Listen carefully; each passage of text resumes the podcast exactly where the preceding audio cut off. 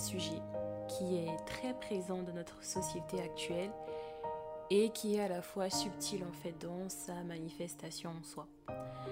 Aujourd'hui, on va parler de, euh, du regard que nous avons euh, de nous-mêmes par rapport à ce que les gens pensent de nous.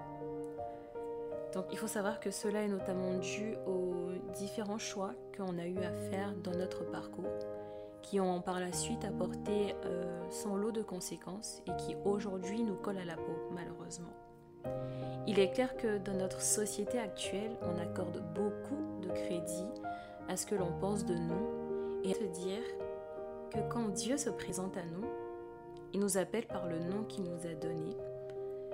Mais quand il se présente à nous et quand il nous appelle, il peut par exemple employer euh, le nom guerrier valeureux à Gédéon, l'homme selon mon cœur à David, ou encore tu es Pierre, et sur cette pierre je bâtirai mon église, à l'apôtre Pierre. Voilà comment Dieu nous perçoit, comment Dieu nous appelle. Et je pense que cela devrait être rassurant pour nous de savoir que Dieu nous voit d'une toute autre manière en fait que la société. Et on doit s'accrocher à cela et aussi l'accepter.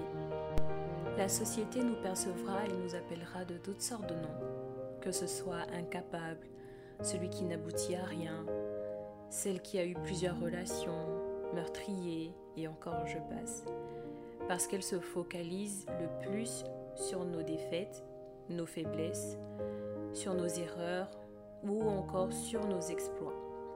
Mais ce qui compte le plus, c'est la façon dont Dieu nous perçoit et par un nom imposé par la société et que tu prennes plutôt le et tu verras que tu serais beaucoup mieux.